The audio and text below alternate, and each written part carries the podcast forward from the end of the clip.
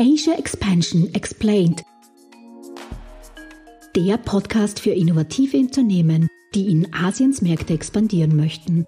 Country Insights, Expertinnen-Know-how, Best Practice Cases und spannende Karriere-Talks für einen erfolgreichen Markteintritt.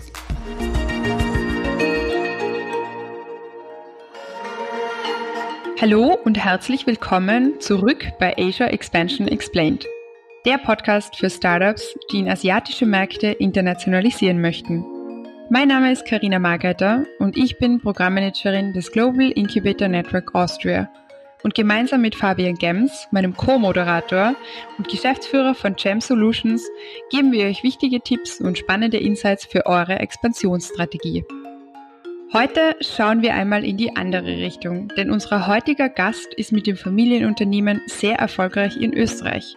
Wir sprechen heute mit Jean Jo von der Restaurantkette Akakiko. Er ist für Marketing und Innovation zuständig und in Österreich geboren. Seine Mutter, damals in Korea geboren, ist nach Österreich gekommen und hat Akakiko als erste japanische Restaurantkette im Jahr 1994 eröffnet. Mittlerweile gibt es über 16 Akakiko-Lokale in ganz Österreich und nicht nur japanische Küche wird dort serviert, sondern auch koreanische. Also ein richtiger Best Practice Case und eine erfolgreiche Internationalisierung asiatischer Fusion-Küche nach Österreich. Ich selbst bin schon sehr gespannt darauf, welche Erfolgstipps Sean für uns hat und äh, welche koreanischen Trends er am österreichischen Markt noch vermisst. Hallo Sean und herzlich willkommen bei uns im Podcast.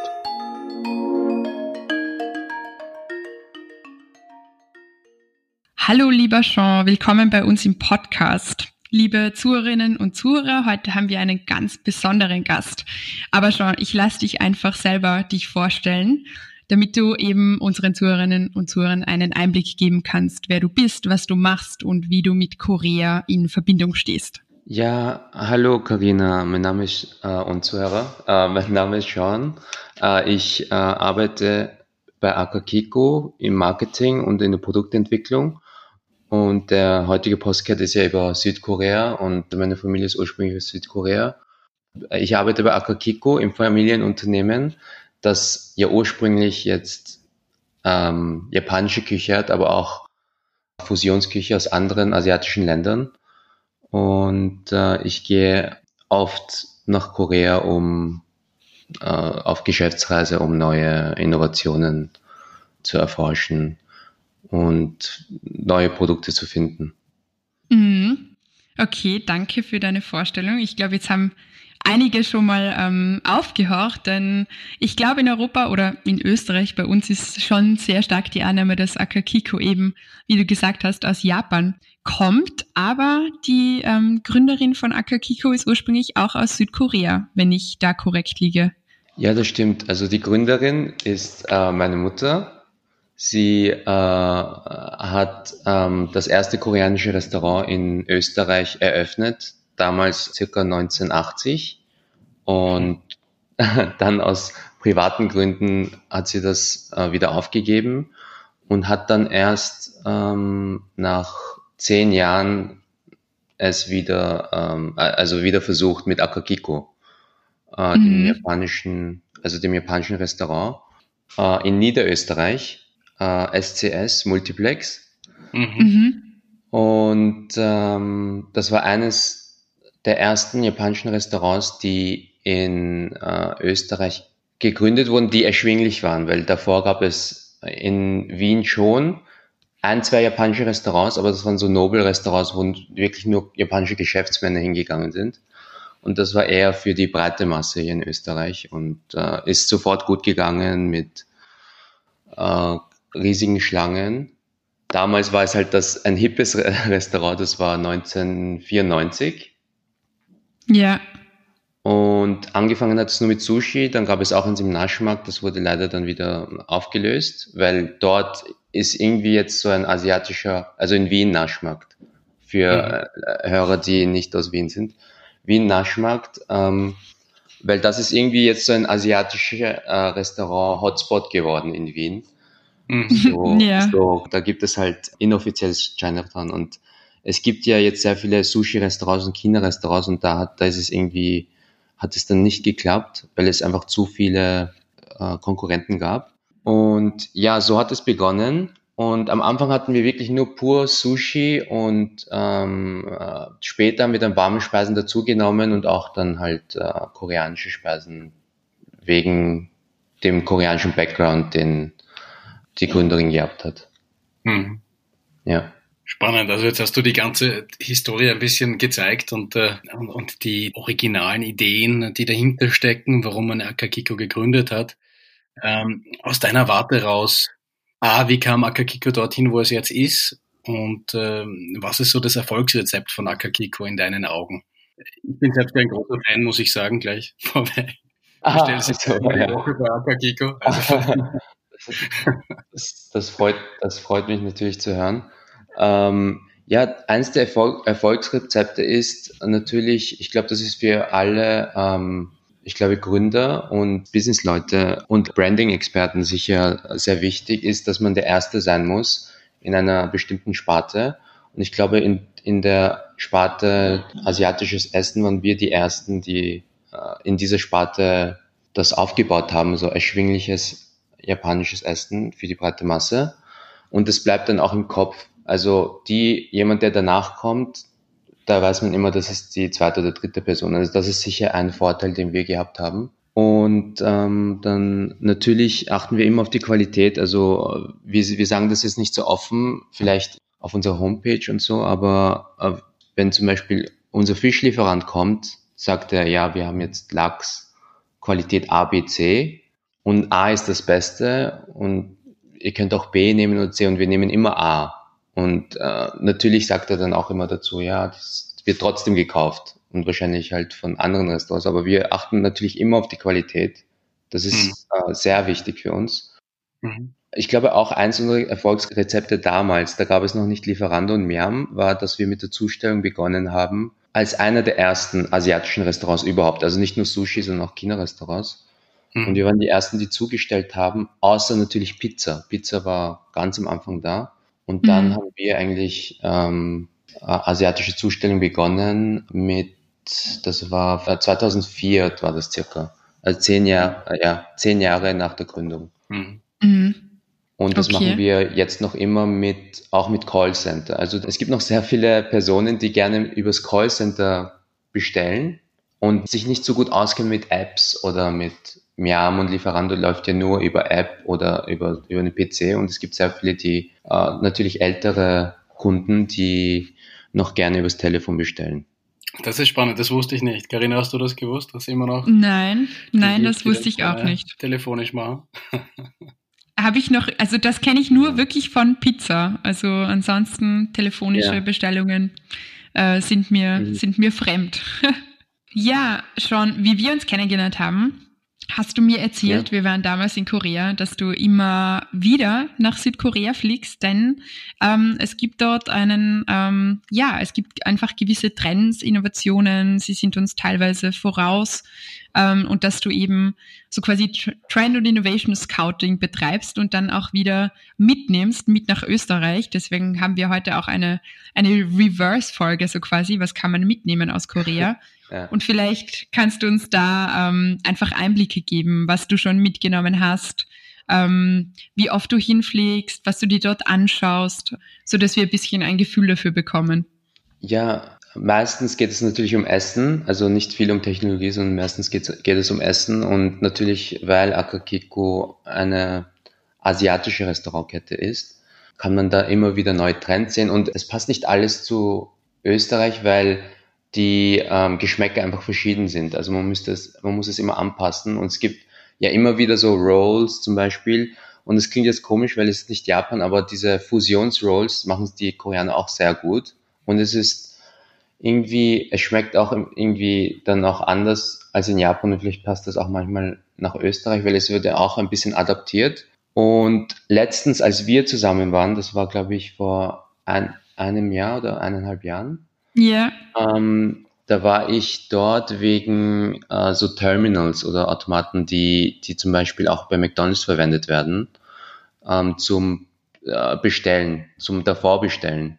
Diese Kioske, diese äh, mhm. elektronischen Kioske. Und ähm, ja, damals habe ich sie mir natürlich angesehen und äh, wir haben das auch vorgestellt den Kunden und es ist nicht so gut angekommen, weil sehr viele Kunden erwarten sich ein gewisses, einen gewissen Service so am Tisch und es war noch nicht bereit dafür, aber jetzt gerade in, in Corona-Zeiten ist es vielleicht wieder eine ähm, Frage, die wir uns stellen, ob wir das verwenden, weil alles äh, kontaktlos gehen muss natürlich. Also so wenig Kontakt wie möglich mhm. mit zum Beispiel dem Kellner. Natürlich sind alle unsere Kellner Schutzmasken immer desinfiziert und sie halten sich an alle Regeln, aber es gibt natürlich immer sehr vorsichtige Kunden natürlich auch und die wollen vielleicht so wenig Kontakt wie möglich und da wäre das vielleicht wieder ein Thema.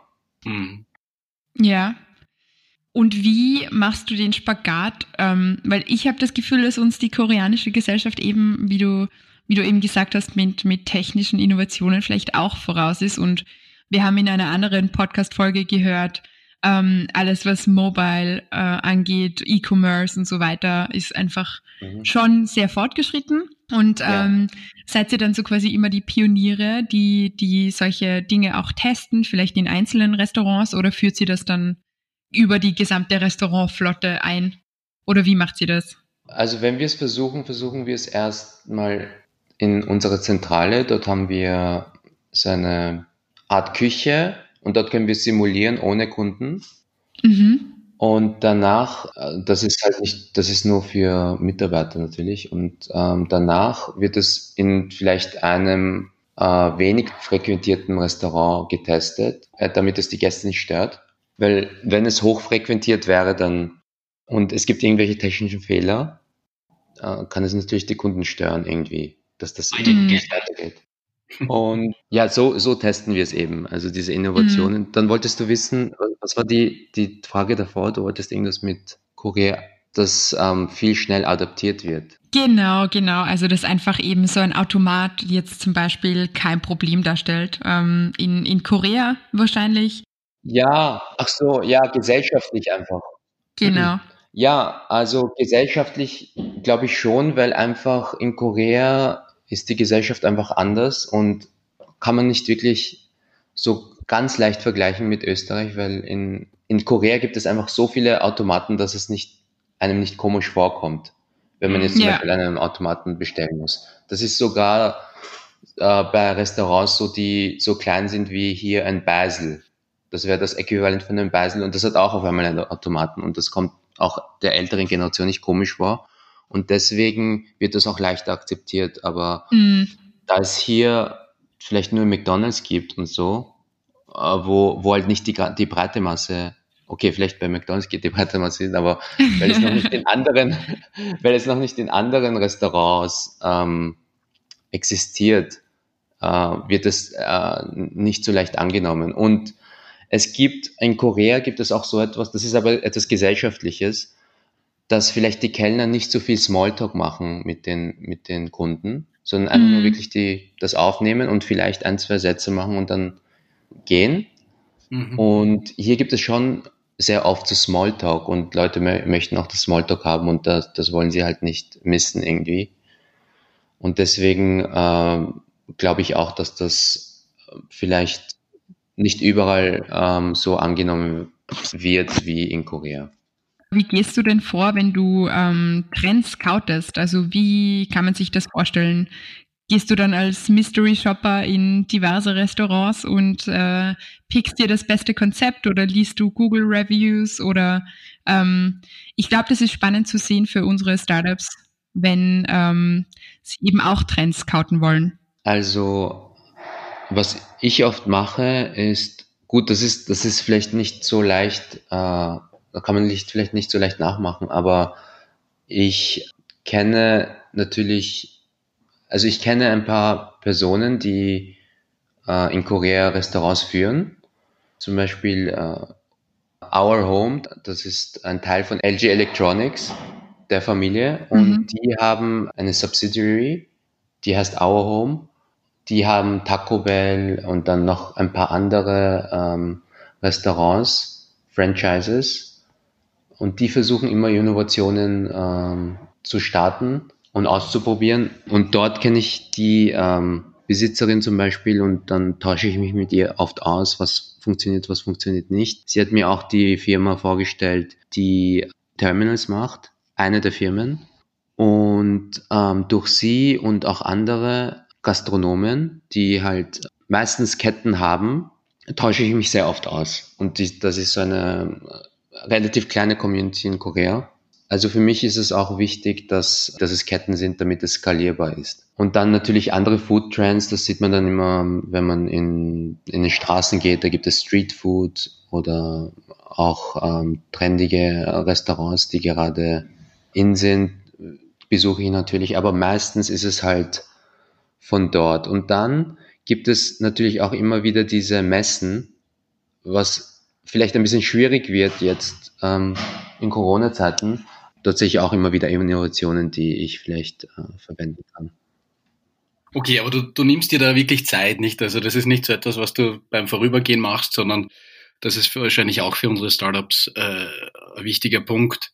Das heißt, A, du hast ja ein Netzwerk aufgebaut, beziehungsweise du warst schon Teil eines Netzwerks, wenn ich das jetzt einmal herunterbreche, wie ein Startup sich das dann vorstellen kann. Und auf der anderen Seite bist du natürlich sehr aktiv und sehr offen und auch sehr lange dann in Korea unterwegs, um diese Innovationen wirklich auch zu erleben. Ja?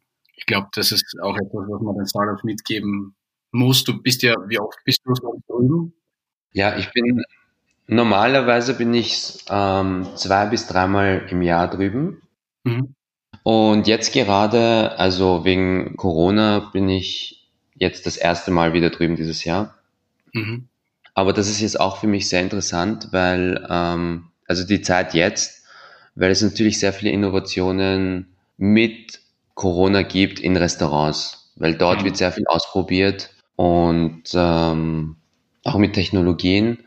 Und da setze ich mich dann vielleicht wieder zusammen mit den jeweiligen dort hiesigen äh, Restaurantbesitzern und mhm. äh, frage sie, was, was man machen könnte. Und da, da hast du völlig recht, dass man muss sich äh, dort ein Netzwerk aufbauen und äh, sich mit den Leuten in der Industrie hinsetzen. Und es ist, in Korea ist es nicht so, dass, wenn man sich jetzt einmal den Eintritt verschafft hat in diese Community, ist es dann relativ einfach, sich mit denen auszutauschen. Die sind, die, die helfen auch gerne und da gibt es nicht so mhm. etwas wie, ich teile nichts mit dir, sondern das ist dann sehr, ähm, so ein Give and Take. So ein sehr gutes mhm. Give and Take. Mhm. Okay, spannend, spannend. Das heißt, wie, wie muss man sich das dann vorstellen? Wir haben schon kurz darüber gesprochen, wie ihr das dann umsetzt. Gibt es gerade so Themen, also ohne dass du jetzt irgendwelche Geschäftsgeheimnisse verrätst oder irgendwelche zukünftigen Pläne, die ihr habt, aber vielleicht im, im Großen und Ganzen gibt es ein paar Themen, auf die du gerade besonders schaust. Wir haben vorher gerade gesprochen, okay, Covid und, und, und Sicherheitssystem und, und okay, das ist eh klar. Aber gibt es sonst mhm. so Themen, die Akakiko beschäftigt äh, im, im, derzeitigen Alltag, um das Erlebnis, das ja ohne dich schon sehr großartig ist bei euch, noch einmal spezieller zu machen? Also unser nächstes Projekt wäre jetzt Korean Fried Chicken, das sehr beliebt ist in Korea. Mhm. Und da wollen wir, äh, in, in Korea gibt es jetzt ähm, sehr viele so Ghost Kitchens und das mhm. hat vielleicht ein bisschen einen schlechten Ruf, aber ähm, weil es zum Beispiel bei Miam machen, haben sie ja jetzt Ghost Kitchens. Ich weiß nicht, ob ihr davon wisst. Ich glaube, das müsstest du erklären für unsere Zuhörerinnen und Zuhörer, aber das sind. Das sind, das sind Ghost Kitchens sind, sind immer anders äh, konzipiert, aber meistens ist es so, dass äh, es gibt nur eine Küche ohne, ohne dass es ersichtlich ist von draußen. Zum Beispiel mhm. mit einem, mit einem, äh, mit einem Zeichen und von dort aus wird nur gekocht und mhm. ähm, es gibt dann eine Delivery von dort. Also man kann bestellen über Miam oder Lieferando oder der Akakiko Webseite, aber mhm. man kann dieses Restaurant nicht besuchen. Und gerade jetzt bei Corona-Zeiten wird das immer mehr, also immer interessanter, weil natürlich Leute mehr nach Hause bestellen. Mhm. Und ich glaube, im Winter wäre dadurch, dass es jetzt nicht mehr die Schanigärten gibt in mhm. Österreich, also im Winter und man draußen sitzen kann, werden sich weniger Leute in Restaurants trauen, weil es halt geschlossen ist und man kann da nicht so äh, gut Abstand halten mit äh, Leuten und da, da wird es sehr viel mehr Delivery geben. Und wir versuchen jetzt mit Akakiko auch ähm, andere äh, Gebiete zu erreichen, ohne dass wir wirklich einen Store aufmachen, der den man besuchen kann, wo es nur die Küche gibt zum Beispiel, weil es zum Beispiel ein Bezirk ist, wo wir, den wir nicht erreichen.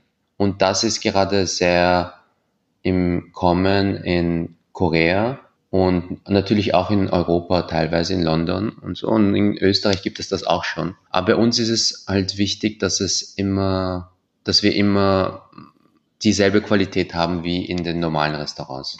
Und da wollen wir jetzt auch äh, so etwas ähnliches mit Korean Fried Chicken äh, starten. Das ist gerade auch ein Trend, ein sehr langer Trend natürlich schon gewesen in Amerika, in äh, Europa und äh, jetzt, also ich habe es erst jetzt in London und in Berlin gesehen und jetzt wollen wir das, also haben wir das auch schon gestartet in Österreich mit ähm, sogenannten Ghost Kitchens, äh, die man nicht besuchen kann, aber die ähm, nur Delivery machen. Mhm. Das ist halt für uns ähm, äh, jetzt gerade ein großes Thema, mit dem wir uns beschäftigen. Und äh, in dem Korea schon sehr weit voraus ist. Und da kann man immer wieder halt äh, gute vielleicht ähm, Lösungen finden mit äh, Partnern in Korea, wie man das machen könnte. Super spannend. Ähm, abseits von der, von der ganzen Restaurantbranche, die wir jetzt, äh, glaube ich, sehr gut durchleuchtet haben, ähm, wo du auch gut aufgezeigt hast, wie Akakiko neue Prozesse einführt, neue Ideen einführt. Welche Trends oder was denkst du, wird in den nächsten Jahren aus Korea nach Österreich schwappen? Hast du da ein paar Dinge, die du jetzt gesehen hast, wo du denkst, okay, das macht Sinn? Ähm, wir wissen ja, was das für ein, ein digitaler Markt ist und dass bis ins ja. hohe Alter die Personen äh, vernetzt sind über, über das Internet miteinander mit Mobile-Geräten etc. etc. Ja. Hast du da was gesehen, wo du sagst, okay, das, da bin ich mir ziemlich sicher, ich meine jetzt ohne, dass du irgendwas verraten musst, ja, aber grundsätzlich die großen Trends, äh, die du siehst, wo du da denkst, okay, da hinkt Österreich noch ein bisschen hinten nach?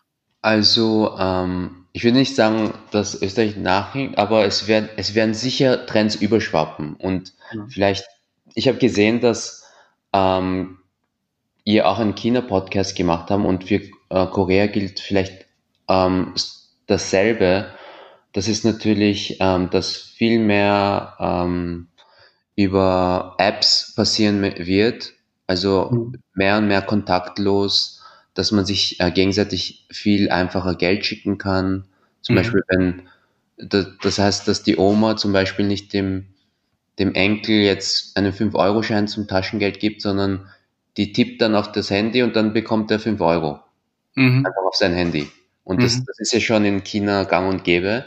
Ja. Und ist in Korea eigentlich auch schon fast so. Und mhm. das wird, äh, früher oder später wird es einfach überschwappen, weil ähm, äh, das, der Trend schon dahin geht in Österreich auch. Mhm. Und natürlich auch immer mehr kontaktlos bezahlen, bargeldlos bezahlen. Also in Korea ist es jetzt auch so, dass und das ist natürlich anders als in ähm, zum Beispiel Japan. In Japan ist Bargeld noch sehr groß, was mhm. äh, ich, ich bin mir jetzt auch nicht sicher, warum das so ist. Aber in mhm. Ostasien ist Bargeld noch mal sehr groß in Japan, aber in China und in äh, Korea ist da schon dieser Bargeldlos-Trend. Und dann wird man auch mhm. manchmal schräg angeschaut, wenn man Bargeld rausnimmt aus der Geldbörse. Ja, ja. Das kenne ich aus meiner Zeit in China nicht. Da schaut dann ja. jeder an, warum hast du da jetzt, äh, warum hast du da Yuan, die du jetzt irgendwo ja. rausfutterst aus deiner Geldtasche, zeig doch dein Handy her, nicht? genau so. Was ist das? Habe ich schon lange nicht mehr gesehen. auf die Art. Und ähm, es gab natürlich auch eine Kampagne, die das, ähm, ob es stimmt oder nicht, aber dass, dass sie äh, das irgendwie ankurbeln wollen, das Digitale, also das mhm. digitale Bezahlen. Und dann haben sie gesagt, so ja, damit, äh, das ist auch unhygienisch und so weiter. Und äh, als Corona halt groß war in China, wurde mhm. ja viel das Geld auch gewaschen, mhm. also nicht, äh, damit das wieder sauber ist. Ja, ja, ja. ja und so haben sie Desinfektionsstationen gegeben für das Bad. Genau. genau. Und ich glaube, da wollte auch China irgendwie auch ähm, sicher das äh, noch weiter ankurbeln, das digital mhm. bezahlen, weil das einfach auch für den Staat ähm, transparenter ist, dann wie das Geld fließt und so. Und das mhm. ist in Korea, ähm, sind sie, glaube ich, so ungefähr auf demselben Stand wie in China jetzt gerade. Also die, die Trends, die in China und in passieren, passieren auch in Korea und werden sicher früher oder später ähm, bald nach Österreich überschwappen. Mhm. Spannend. Ja, man sieht da natürlich auch viele Parallelen. Man sieht auch natürlich auch, wie die Forschungszentren und Produktionszentren auch miteinander verbunden sind von Korea in China und umgekehrt. Ähm, da, da, da sieht man dann natürlich auch sehr viele ähnliche Trends, die da rauskommen. Äh, genau. Ganz eine andere Frage. Was, was gefällt dir an Korea? Was, was ist da, also nicht nur aufgrund deiner Herkunft, aber was ist das, was dich auch nach Korea zieht? Und vielleicht auch als, als zweite Frage, was gefällt dir an Österreich? Und Akakiko ist ja ein schönes Beispiel, wie man diese zwei, zwei Welten miteinander verbinden kann. Ähm, das wäre wahrscheinlich für unsere Zuhörerinnen und Zuhörer noch interessant zu hören. Also mich zieht nach Korea, abgesehen von meiner Herkunft, einfach die Innovation. Äh, wenn man jedes Mal, wenn man hinfliegt, ist es ist es anders. Also man, man wird nie dieselben Geschäfte genau so finden wie davor, weil einfach der Wettbewerb so stark ist, dass mhm. wenn man nicht ähm, rechtzeitig, wenn, wenn die Innovation nicht rechtzeitig passiert, dann ist man einfach weg vom Fenster. Mhm. Und das ist auch, auch irgendwie äh, so gesehen auch wirklich so ein beinharter Markt. Aber für mich ist es natürlich immer spannend. Ich kann das dann mitverfolgen und sehen, äh, was hat funktioniert, was hat nicht funktioniert.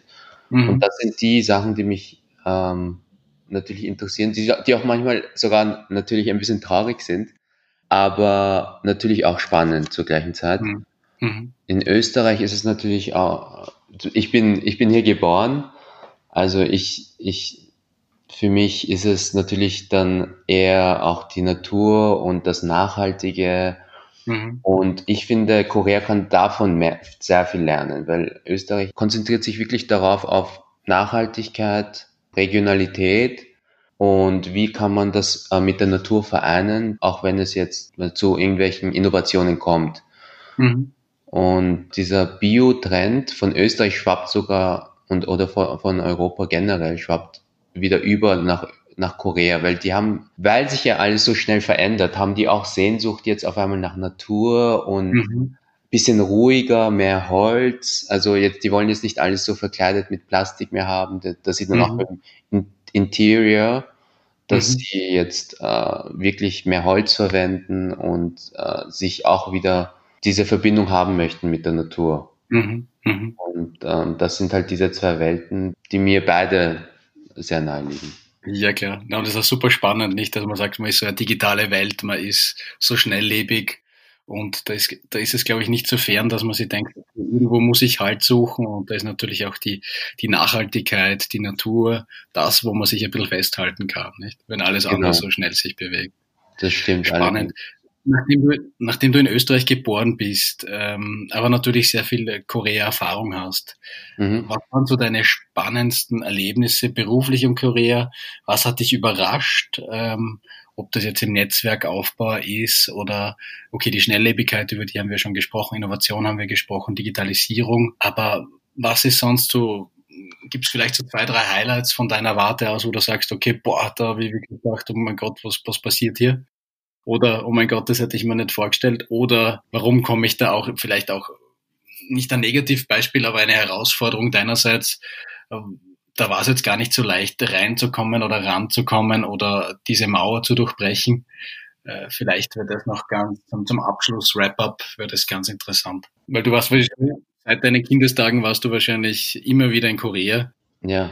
Das heißt, du bist da sowieso, du hast ein Soft Landing gehabt, nicht auch mhm. Freundschaft. Ja. Gibt es vielleicht doch die eine oder andere Situation, wo du dir gedacht hast, pa, das hätte ich mir nicht gedacht oder da, das war ich von Österreich nicht gewöhnt oder ja. war ich eh kein Thema, weil du gesagt hast, okay, du bist da sowieso mit dieser Kultur so nah aufgewachsen, dass das, dass das für dich ja. jetzt keine große Herausforderung war.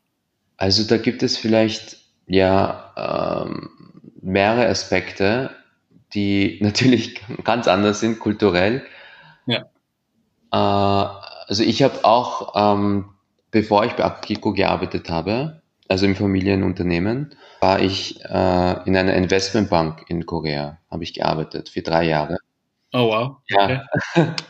Und ja, und da habe ich natürlich, da gab es natürlich sehr viele Anekdoten, die ich gehabt hätte, ähm, wo, wo ich natürlich überrascht war, wie anders es ist. Das, das eine ist natürlich, dass ähm, das, das nennen sie in Korea 7-Eleven. Und 7-Eleven, für die, die es nicht kennen, ist ähm, dieser Convenience Store, mhm. so eine Art Supermarkt, der, mhm.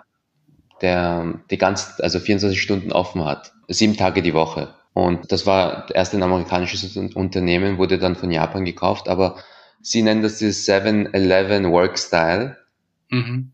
wo man wirklich jederzeit erreichbar sein muss und natürlich fast den ganzen Tag über arbeiten sollte. Mhm. Und das war eine Sache, die mich überrascht hat und die natürlich vielleicht auch sogar zum wirtschaftlichen Erfolg geführt hat in Korea am Anfang. Aber jetzt gibt es äh, sehr viele ge gesellschaftliche Probleme deswegen, weil es halt nicht dieses äh, Work-Life-Balance gibt.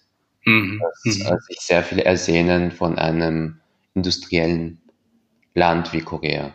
Natürlich gibt es dann auch andere Sachen, die anders sind, wie zum Beispiel, äh, wenn man, wenn man jemanden begrüßt, dann zum Beispiel, das sind jetzt nur so, so kleine Tipps, die man vielleicht, die vielleicht interessant sind für Hörer, die nach Korea ja. reisen werden. Ja, ja, das war sehr spannend. Genau, wenn, wenn man jetzt Business macht, dass zum Beispiel, ähm, dass man sich verbeugt, wenn man sich begrüßt, das gibt es zum Beispiel nicht in China, in Japan schon. Mhm. Und ähm, dass man sich vielleicht nicht gleich beim ersten Namen nennen sollte, sondern erst Mr. Kim manchmal, weil das, das dauert sehr lange, bis man so quasi per Du ist mit einer Person. Und wenn man es dann ist, dann ist es natürlich sehr gut auch fürs Business. Mhm, mh, mh. Aber da sind sie sehr formell. Ähm, mhm. Dann, was gibt es noch? Ja, das ist äh, vielleicht ähnlich auch wie in China, dass dich Leute einfach fragen, wohin gehst du? Als mhm. Begrüßung nicht, wie geht's? Und ja, das Chinali, ist einfach ja. kulturelles. Ja, Chinali, ja. Also Odiga ja, auf Koreanisch. Ja, ja. Und, ähm, sie, und eine Sache ist auch, die vielleicht sehr viele verdutzen wird, ist, dass ähm, alles sehr formell ist, aber sie dich, dass dich trotzdem Personen, die dich das erste Mal sehen, sehr viele persönliche Fragen fragen könnten. Mhm. Also, wie alt bist du? Äh, welche, zu welcher Schule bist du gegangen? Was mhm. arbeitest du? Und das ist nicht natürlich auch vielleicht aus Neugier, aber sie wollen, weil es ein sehr ähm, hierarchische, eine sehr hierarchische ähm, Gesellschaft ist, wollen sie genau mhm. wissen, in welche Position stehst du zu ihnen. Ja, ja, ja, ja, ja, spannend, spannend. Und es ist sehr, es ist sehr wichtig manchmal, dass man, und das ist vielleicht auch so eine Art Geheimtipp, wenn man Business macht dort, dass wenn du ein CEO bist, dann kannst du dich mit dem CEO treffen oder mit äh, Leuten, die darunter sind. Aber mhm. ähm, wenn du jetzt einfach, ich würde jetzt nicht sagen einfach, aber für ihn, für diese, für den CEO, wenn du einfach nur eine, ein Junior Manager bist, dann wird mhm. diese Person sich nie mit dir treffen wollen. Sie wird sagen, mhm. seinem Senior, äh, zu seinem Junior Manager, du triffst dich mit ihm und sagen mir, wie es war. Aber der wird sich nicht äh, vielleicht nicht mit dir treffen wollen oder sieht das vielleicht als Beleidigung und will den CEO treffen von der anderen mhm. Firma, weil er sich halt gleichgestellt fühlt. Aber es gibt Ausnahmen. Zum Beispiel, wenn ich jetzt der CEO von einem ähm, KMU bin, mhm. kann ich mich natürlich mit einem äh, Middle Position Manager treffen von einer von einem Konglomerat. Das ist mhm. kein Problem. Da muss, da mhm. muss man sich als CEO nicht mit dem CEO von dort treffen, weil der hat sowieso keine Zeit. Aber ja. die sehen ihn dann, diesen Mittelmanagement, ähm, diesen Mittelmanager zum Beispiel als Gleichgesinnten mhm. und die können dann miteinander reden. Okay. Und das ist halt, das klingt vielleicht ein bisschen bizarr, aber das ist, das ist, wenn man diese Regeln äh, bricht, dann ist es vielleicht schwieriger, ähm, Business zu machen dort. Ja, und, und wahrscheinlich auch von der österreichischen Seite, man versteht nicht, warum bekommt man diese ganzen Fragen. Aber das, ja, ist genau. wie, das ist das Gleiche, wie uns vorher schon mal in einem Podcast erzählt wurde. Okay, das ist ja auch, weil gewisse Schulen haben gewisse Netzwerke und diese, diese Netzwerke sind sehr stark, nicht auch in den Konglomeraten und auch in, den, in der späteren Karriere dann. Genau, das ist, das ist ein bisschen so, hier würde man das ein bisschen so Freund, Freundschaft, Freund, Freundschaft, Wirtschaft nennen. Ja. aber das ja. ist dort, äh, obwohl es irgendwie komisch klingt und vielleicht natürlich hier ist es verpönt, vielleicht ein bisschen, aber dort ist das, muss das sein. Ich, das ist mhm. ein bisschen so dieses wirklich, ähm, das ist, da ist die Gesellschaft ganz anders und das, das ist noch so ein Relikt von den, äh, vom Konfuzianismus. Das, das, mhm. bekommt, das, das wird für immer bleiben, mhm. wahrscheinlich. Super. Danke dir, Sean, für die ganzen Insights. Wir müssen jetzt eh schon wieder Schluss machen, weil die Zeit schon wieder sehr fortgeschritten ist. Ich hätte gern noch äh, sehr viel mehr mit dir geplaudert. Danke, dass du dir Zeit genommen hast. Und äh, ja, du fliegst ja morgen nach Korea, von dem her wünschen wir da alles, alles Gute bei Dankeschön. deiner Korea-Reise. Danke, danke euch, ähm, dass, ihr, dass ihr mich gehabt habt und ähm, vielleicht machen wir das Ganze noch einmal. Sehr gerne. Bei Kimchi. genau, Kimchi, genau. Liebe Zuhörerinnen und Zuhörer, das war bereits die neunte Folge zur Chin-Ziel-Region Südkorea. Wir freuen uns, wenn ihr auch nächste Woche wieder mit dabei seid bei Asia Expansion Explained. Das war Asia Expansion Explained, Ihr Podcast für eure Internationalisierung nach Asien. Ihr habt Fragen, Anregungen, Wünsche? Dann schreibt uns unter podcast.gin-austria.com. Weitere Infos zu den Startup Services von Global Incubator Network Austria findet ihr auf gin-austria.com. Ready for the next steps? Go big, go global, go Asia. Dieser Podcast ist eine Kooperation zwischen Jam Solutions und dem Global Incubator Network Austria, ein Förderungsprogramm des Austria Wirtschaftsservice und der österreichischen Forschungsförderungsgesellschaft.